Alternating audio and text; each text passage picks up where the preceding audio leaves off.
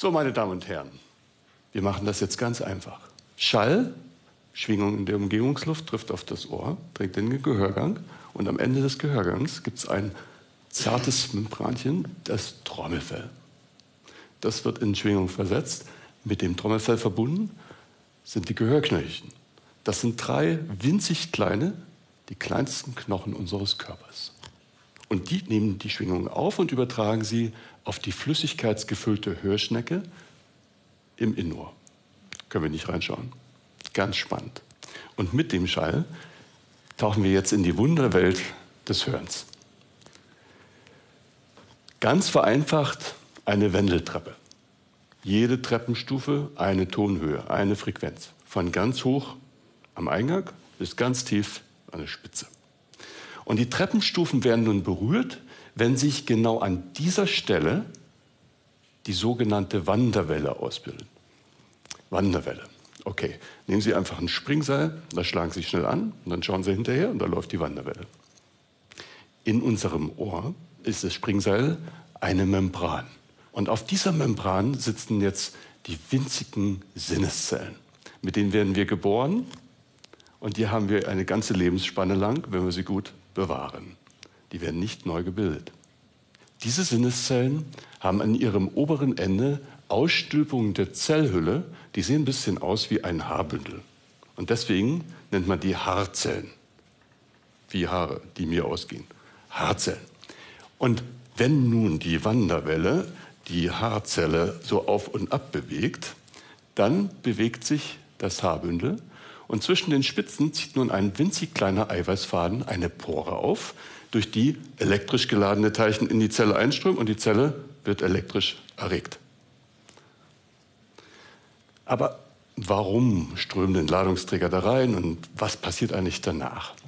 Auch das hat die Natur genial eingerichtet. Die Energie für diese Umwandlung von mechanischer Schwingung in Erregung der Zelle stammt aus einer Batterie. In der seitlichen Hülle der Hörschnecke findet sich ein gut durchblutetes Gewebe, das wir Gefäßstreifen nennen. Und das lädt Tag ein, Tag aus die Batterie. Die Haarzellen, die Sinneszellen, Sie erinnern das, müssen sich um die Energie für das Hören kaum kümmern. Und wirklich, es findet sich dort kaum Durchblutung, die Energie zu diesen Zellen bringen könnte. Und das macht Sinn. Halten Sie sich mal die Ohren zu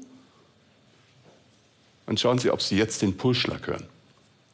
Arbeitsteilung im Ohr, die Haarzellen machen das Hören, die Energie kommt von anderen Zellen. Auf jeder Treppenstufe findet sich eine innere Haarzelle, die sitzt ganz innen, und drei äußere Haarzellen, die sitzen außen. Und was macht jetzt eine äußere Haarzelle? Sie erinnern sich, das Haarbündel wird ausgelenkt, der Eiweißfaden zieht die Pore auf, Ladungsträgerströmung rein, Zelle wird erregt.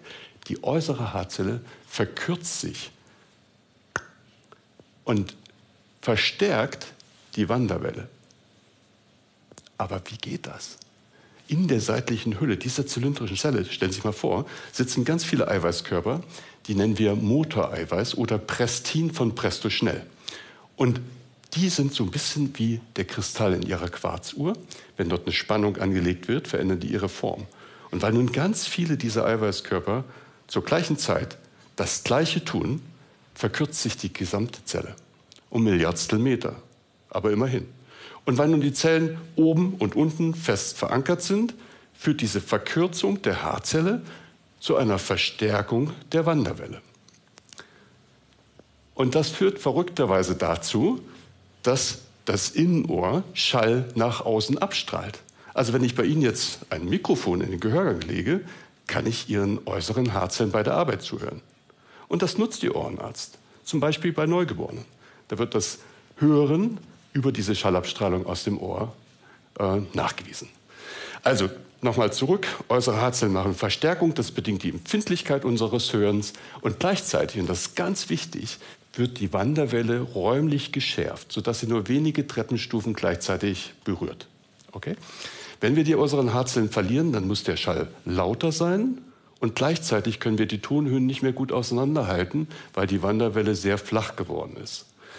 Das heißt, man kann einfach die Sprache zum Beispiel nicht mehr gut verstehen. Das sind die äußeren Haarzellen. Und jetzt zu den inneren Haarzellen. Die inneren Haarzellen, Die nehmen die Informationen des Schallreizes und geben die an das Nervensystem weiter. Ein Nervensignal wird generiert. Die sind quasi unser Mikrofon, das Mikrofon unseres Gehirns.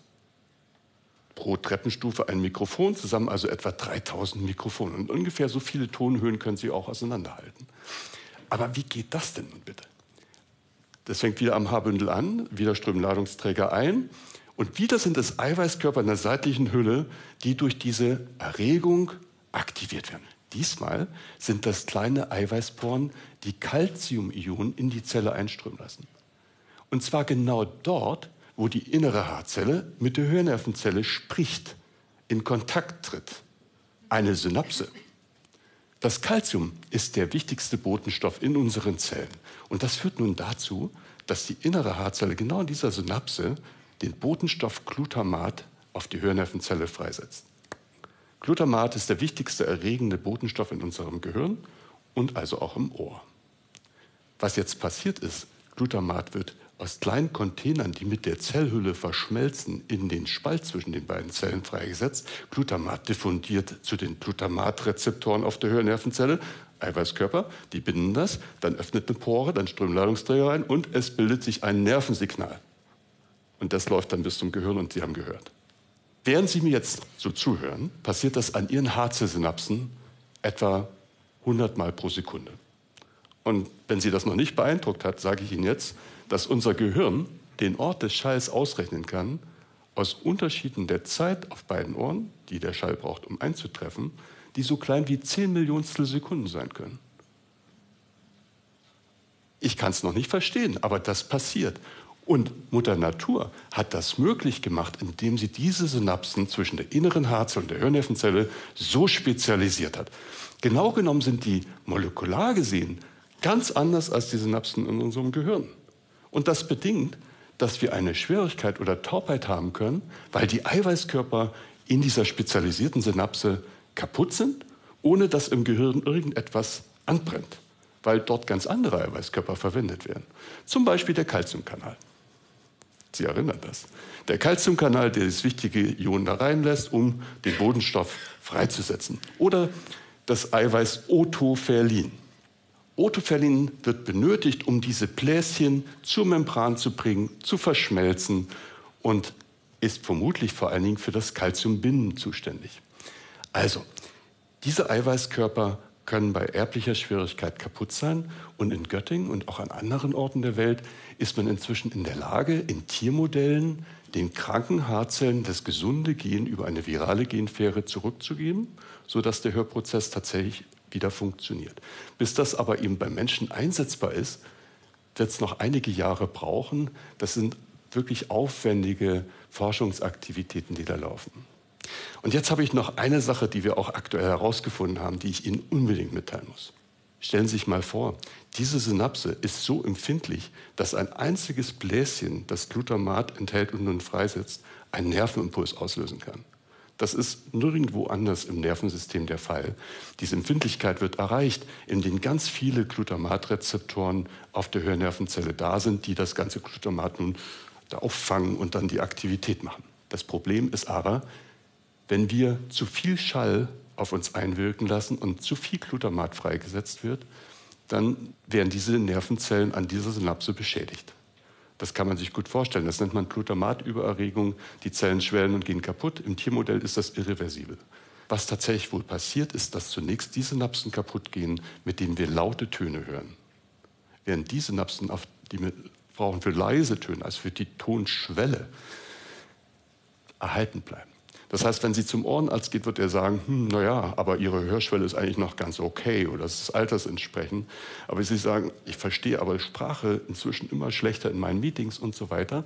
Und das kann einfach damit zu tun haben, dass Ihnen die Synapsen fehlen, mit denen Sie diesen lauteren Schall verarbeiten wollen. Deswegen nennt man diese Störung auch einen verborgenen Hörverlust und man muss davon ausgehen, dass die gleiche Synapsenschwierigkeit auch bei anderen manifesten Schwierigkeiten dabei ist. Wir können sie nur momentan noch nicht gut einschätzen in ihrer Bedeutung. Was kann man aber nun tun? Ich glaube, Sie sind jetzt so informiert, dass Sie mir sofort glauben, dass Hörgeräte da nicht viel helfen können, weil die zunächst nur lauter machen können. Wir haben ja ein Problem die Information zu übertragen. Und uns fehlen einfach die Kanäle zum Gehirn. Wenn man Schwersthörige vor sich hat, dann ist das elektrische Cochlea-Implantat eine tolle Prothese. Eine halbe Million Menschen hören damit. Das müssen Sie sich vorstellen, die verstehen Sprache auch über das Telefon. Und aus meiner Sicht ist das ein Beweis für die Leistungsstärke unseres Gehirns. Denn was wir Ohrenärzte da nun reinpflanzen, ist zwar technische Meisterleistung, aber ist überhaupt nicht vergleichbar mit dem Wunderwerk des Hörens, das Sie und ich so genießen können. Was ist eigentlich das Problem? Warum kann man das nicht genauso gut machen wie die Natur? Jetzt stellen Sie sich mal die Wendeltreppe nochmal vor. Da liegt nun ein Elektrodenkabel drin mit 12 bis 24 Stimulationskanälen. Wie viele Treppenstufen?